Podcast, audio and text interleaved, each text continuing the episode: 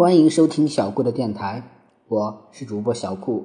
小顾相信，让孩子爱上阅读，必将是这一生给孩子最好的投资。今天小顾要讲的故事是孙悟空的第十六个故事——胆小鬼紫茄子。半夜了，冰凉的月光照射着漆黑一团的大森林，刷刷刷。有几道小小的身影在树林中跳来窜去，像风一样飘去。在前面带路的是红面猴红泡泡，后面紧跟着的是小石猴和长鼻猴紫茄子。小石猴的右肩上还趴着一个身影，眼镜猴小咪咪。等等，等等我！紫茄子的速度明显跟不上小石猴和红泡泡，这时已经气喘吁吁了。快点，快点，我们出来晚了，再慢就怕来不及了。红泡泡在前面催促道：“不对呀，你这是往哪里去呀？”紫茄子干脆停下来不走了。不是跟你说了吗？我发现了一片枇杷林。熟透了的枇杷结满了树，可好吃了。快跟我走吧。红泡泡说：“咦，枇杷林？”小石猴和小咪咪不由得都发出了这句疑问。他们并不知道，这紫茄子其实是被红泡泡骗出来的。紫茄子看出了不对劲儿，摇晃着大鼻子说：“红泡泡，你是不是又在骗我？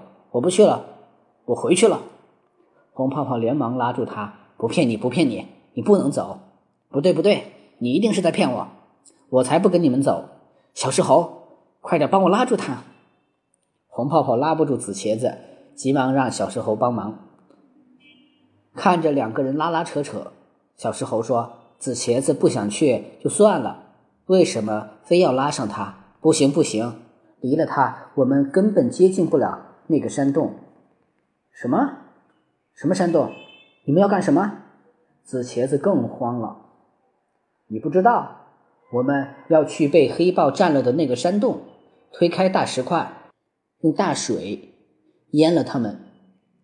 小石猴嘴快，把实话说了出来。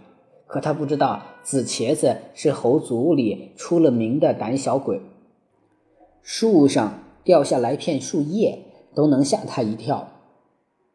要不是他最喜欢吃枇杷果，红泡泡还真哄不出他来。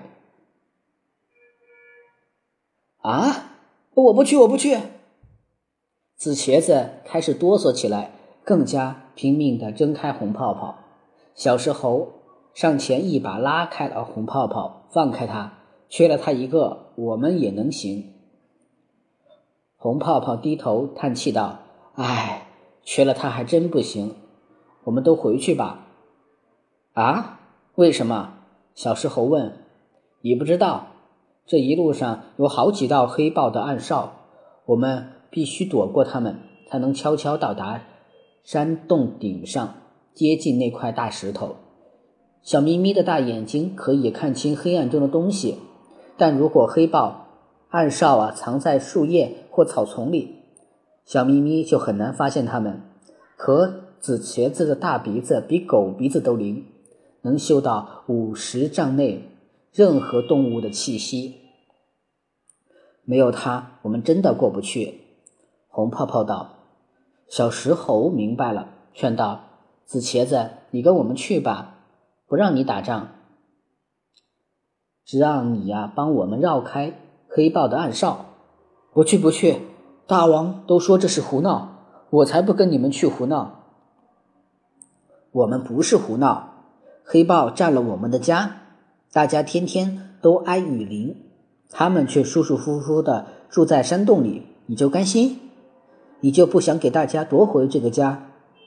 你们说破了天，没有大王的批准，我就不跟你们去。说着，紫茄子转身就要往回走，小石猴生气道：“走吧，走吧，离了你这个胆小鬼，我也要去，你们敢不敢？”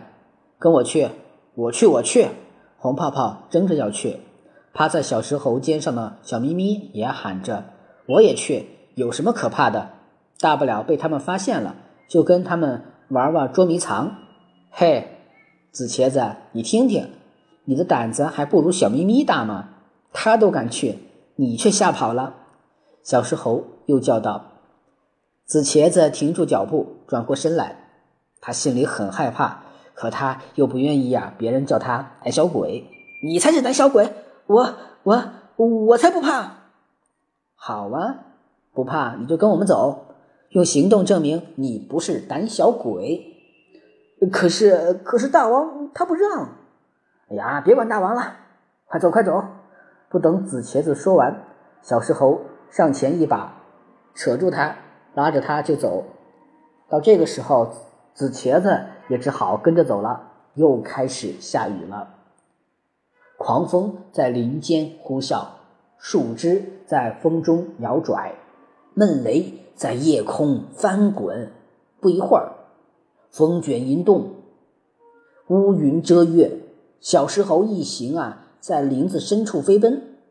雨越下越大，他们不由得加快了在树上的跳跃。